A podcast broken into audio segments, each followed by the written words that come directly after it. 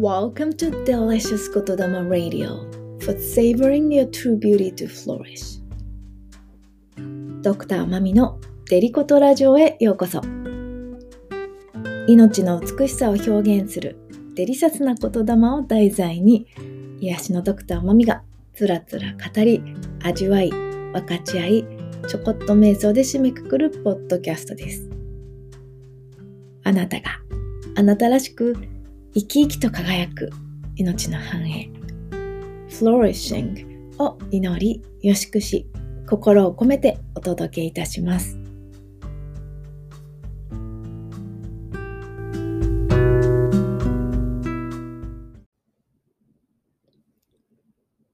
デリコトラジオエピソード8今日は4月8日ブッダの誕生日ですね。なんだか特別なタイミングをまた迎えた気がしています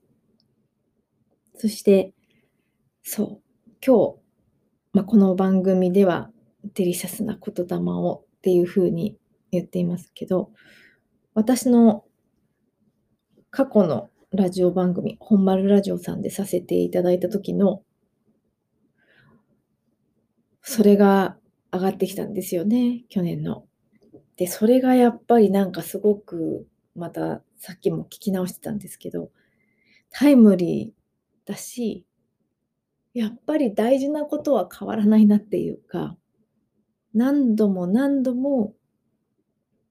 聞くと、その時によってやっぱり浸透してくるものが違ってたり、この繰り返し、まあだから習慣ですよね。ですごい大事だなって改めて思ったんですよ。まあその、うん、ラジオ番組のタイトルもなかなか深いですけどね。私であることの希望と絶望の両方を受け入れること。まあ、なかなか朝からヘビーだなと思うかもしれないんだけど、でも、そう、まさに、あそこなんだよなっていうか、やっぱりこれは良くてこれはダメとか、その人間的に物事を捉えるからそもそもこう、大変になってくるというか、お釈迦様も最後に苦行をあれだけ続けてきて、スジャータの出す父がいを召し上がりながら、苦行は無駄だったとおっしゃったわけですよね。まあ、実際無駄ではきっとなかったと思うんですけど、その気づきにたどり着いたわけだから。けど、修行をするのが無駄だったって言ったのはもう生きていること自体が修行だからあえてそこにこう自分でもっと増やさなくてもいいっていう多分ことだと思うんですよね。それが仏教でいうあの宿泊とかそもそももう日常にだって今だってそうじゃないですか。もう恐れ嘆きでメディアも氾濫しているし生きているだけでもうすごい世の中ですよね。だからそう去年の番組で話していたのは、まあ、その当時ちょうどバンデミックが始まってねいろいろこう本とかも公開されていて私自身もいろいろ本を読んでいたので1万2000年前の古代日本が舞台なえー、政府漫画のイティハーサっていうのと、えー、また古代エジプトのお話が書いてあるフラワー・オブ・ライフっていう話をしてるんですよね。でちょうど今、エジプトもこうミイラの大移動みたいなのが行われてるから、それもまたきっとタイムリーかなと思って。で、やっぱり共通しているところ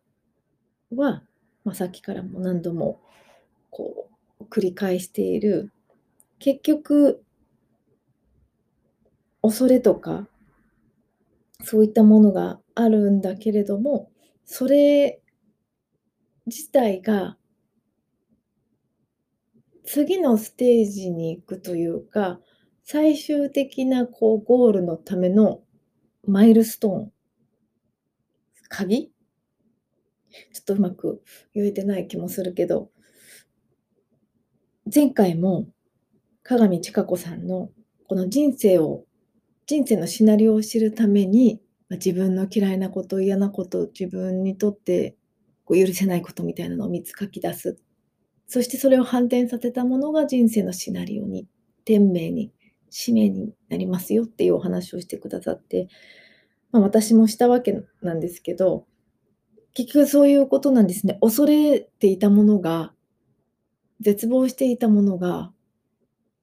苦しかったものが、許せなかったものが、辛かったものが、反転していく、反転させることのできる力を持っているということに思い出していく。そこがやっぱり鍵なんだなって。で、しかもその反転させるっていうのは、そのそれらをこうなかったことにするとか、なんだろう。解決するとかっていうよりも、その本質を理解するっていう、要は結局抱きしめる。命の授業で辛抱っていうのは辛さを抱きしめるっていう話があったけど、こう、抱くことを抱きしめてあげること、受け入れてあげること、その大きな愛、優しさ、それが私たちの持っている力、本質。それと戦うとか、それを消滅させるとか、そういうことではなくって、それさえも受け入れられる。抱きしめることができる。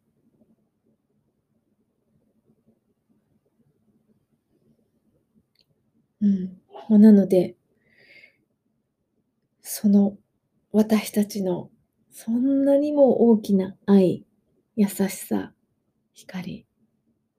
それはそれしかないからなのではなくて、だからこそまたこの世界の私たちの本質でもある、やはり闇とか絶望とか悲しみとか嘆きとか怒りとか、そういったものもひっくるめて、すべてであれる。ま、なので、イティハーサの中であった言葉の中にも私たちが私であることを私は私であることを受け入れましたっていう一文があるんですよね、主人公の。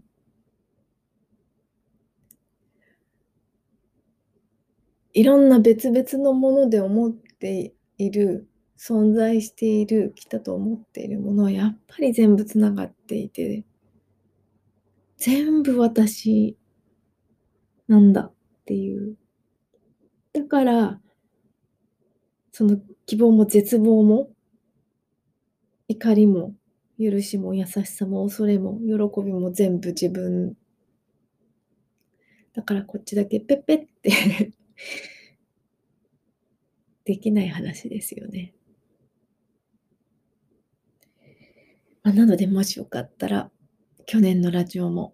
一緒に聞いてみてください。なかなかそう、この螺旋状に進化してきてるんだなっていうのを私自身が感じます。うん。こうやって、日々の積み重ねの中で恐れを、悲しみを、嘆きを、絶望を、抱き続ける練習を続けていきたいと思います。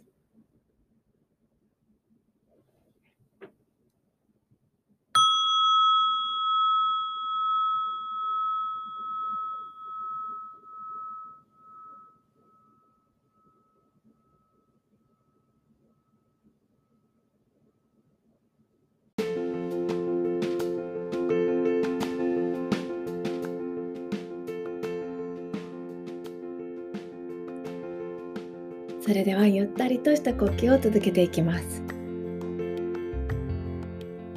やはり呼吸が私たちの基本になってきますので呼吸を整えた上で、え、ご一緒したいと思うので背筋をしっかりと伸ばして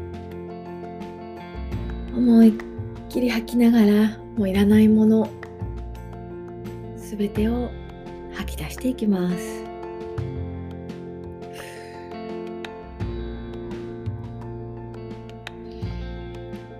そして息を吸いながら新鮮な空気をたっぷりと胸に取り込んで体中の隅々まで満たしていきます。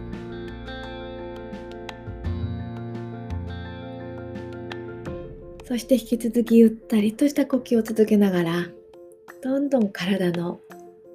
リズムが整っていきます。そして全てを抱くことのできる私たちの本質にチューニングしていきたいと思います。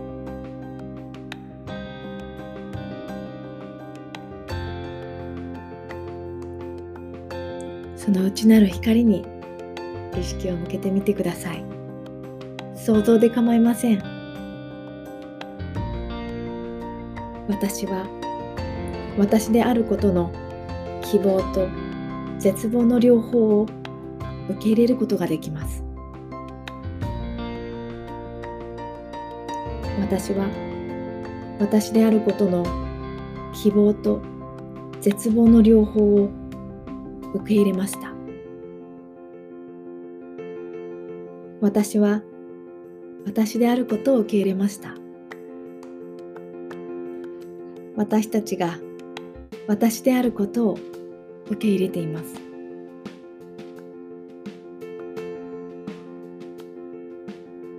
私が私であることを抱くことが抱きしめることができます。そのすべてを受け入れることができます。私自身を私の両親を家族を友人を仲間を社会を世界を地球を宇宙を希望と絶望とともに全てを抱きしめ受け入れることができます。受け入れています。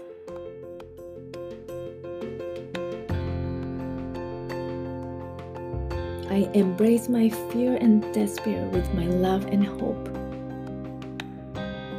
I embrace everything. そんなにも大きな愛であることを受け入れて私を生きています生きていくことができます何があってもどんなことがあってもその愛と光が。優しさが慈しみが私たちが私であることを覚えています。思い出し全てを抱きしめることができます。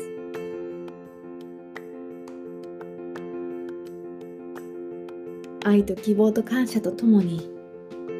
この命を全ての命をめています。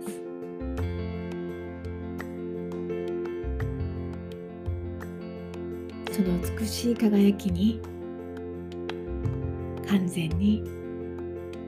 満たされました。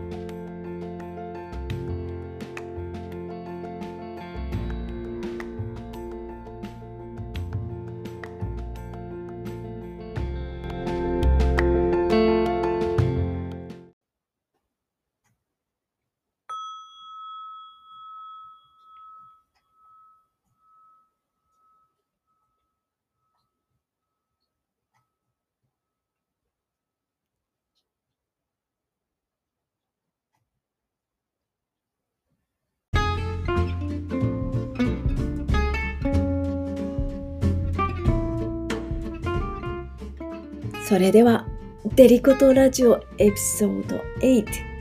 お釈迦様の誕生日の本日は私は私であることの希望と絶望の両方すべてを命を受け入れていくことができます。I embrace my life all lives.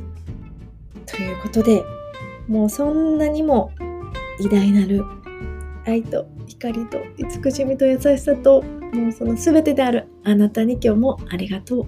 Thank you so much for listening to Delicious Kotodama Radio. Have a wonderful day and see you tomorrow. Bye.